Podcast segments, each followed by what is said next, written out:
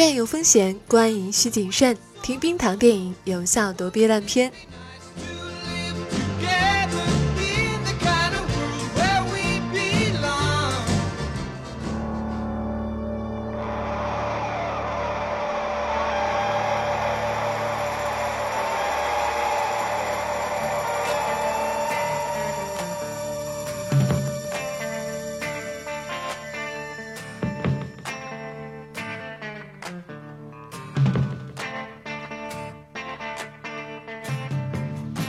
相信大多数人第一次见到金刚的时候，还是2005年彼得·杰克逊的那一版。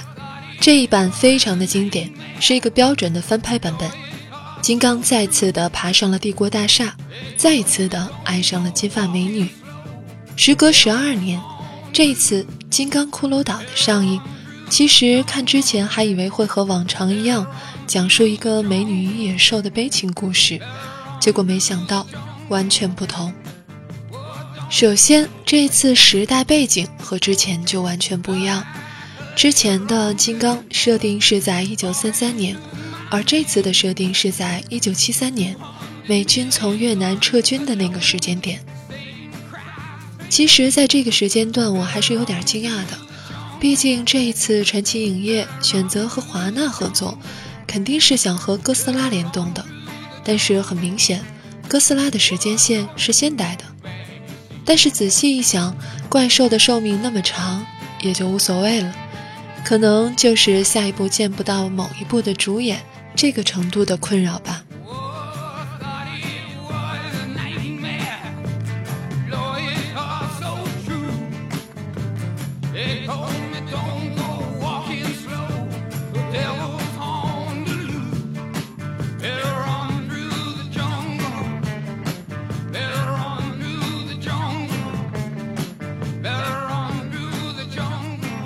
当然，选择越战为背景，也就会让这部电影带上更加明显的时代烙印了。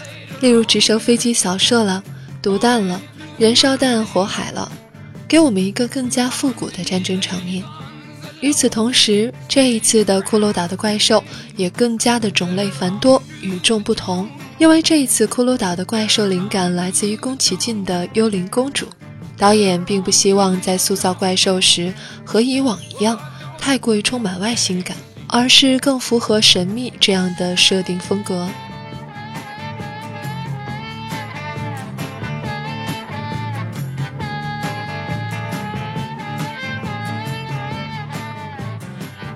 这一部《金刚》给我带来最直观的感受就是很爽，你可以很明显的感觉到，导演已经不想再玩美女与野兽那一套了。毕竟，斯德哥尔摩症的恋情在迪士尼的《美女与野兽》里面就已经呈现了，所以在上周满足了女孩子们的少女心之后，金刚直接跳出屏幕，给男孩子们打上一剂非常及时的肾上腺素。这次的金刚和人类直接面对面的沟通接触非常少，除了和神盾局局长对视了三次，然后让女主摸了他一下之外。几乎就忙着打架了，他更加明确了自己在这个岛上作为神的身份。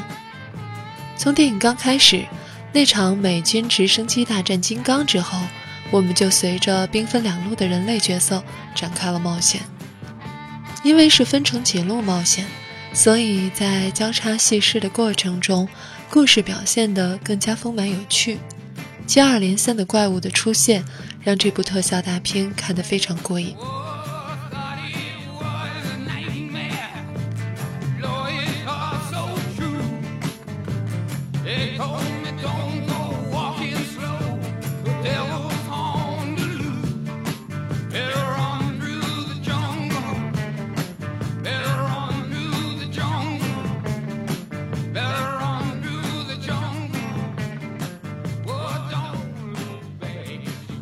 至于剧情这边完成的也算是中规中矩吧，反正你只要记住，神盾局长在别的电影里面，如果不是迅速便当的话，基本上就会是那个让人不太喜欢的角色。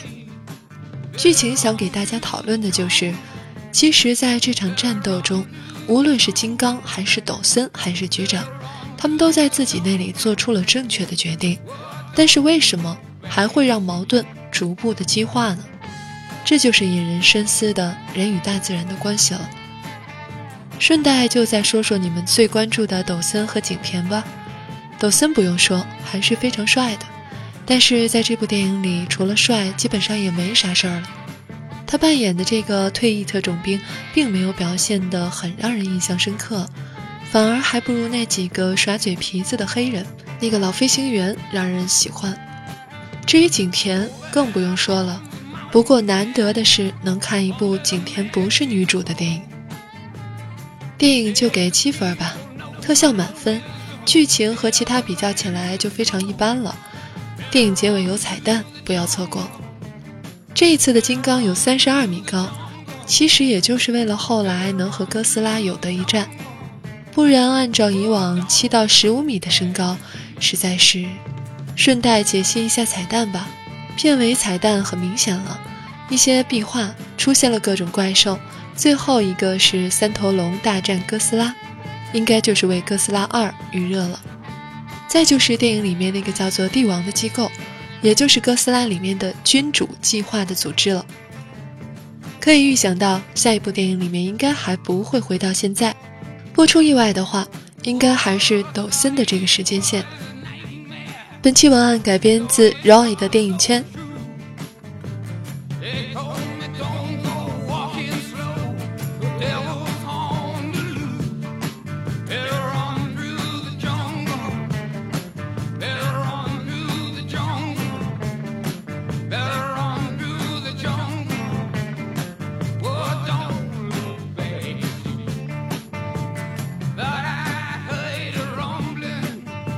最后，冰糖想说一句的是，继超级英雄组成联盟之后，可能怪兽们也要组成联盟了吧？不过，金刚和哥斯拉大战的话，有没有一种关公战秦琼的违和感呢？一如既往的打广告，我们还在招募视频音频的后期。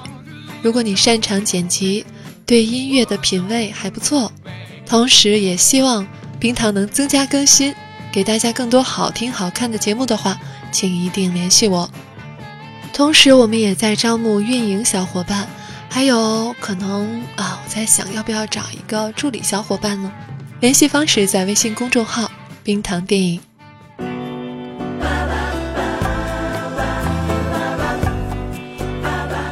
喜欢节目记得要点赞和转发，每期 BGM 歌单和晚安语音尽在微信号“冰糖电影”。